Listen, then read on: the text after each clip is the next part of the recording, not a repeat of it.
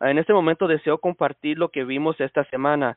So, básicamente eh, me reuní con una familia hace un par de meses donde su hermano de esta persona, eh, este, vino la mamá y la hermana, ambos, ambas vinieron a la oficina, nos presentaron el caso donde su hermano lo habían deportado lo deportaron uh, por un cargo que le, le llaman un este, aggravated felony, pero a su vez no era una felonía agravada. Entonces, nosotros apelamos la decisión, lo llevamos a, a, hacia el BIA y bueno, se ganó todo esto. Ayer, ayer eh, incluso este, estábamos ya con, hablando con agentes del, del Border Patrol, agentes de ICE, para ver que ellos lo dejaran permitir entrar al país, porque ellos um, no, se dieron cuenta de que ellos habían deportado a esta persona equivocadamente, o sea, no tendrían que haberlo hecho, puesto que el delito que él cometió no era um, considerado un delito deportable.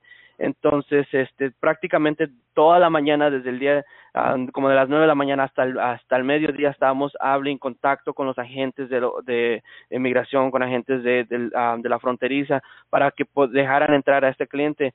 Y ayer prácticamente uh, logramos reunir una familia Um, eso, es, eso es prácticamente, de, al, como bueno, yo me siento uh, muy bien llevando esto a cabo, considerando de que era el único que estaba fuera del país, era el único que no podía estar aquí.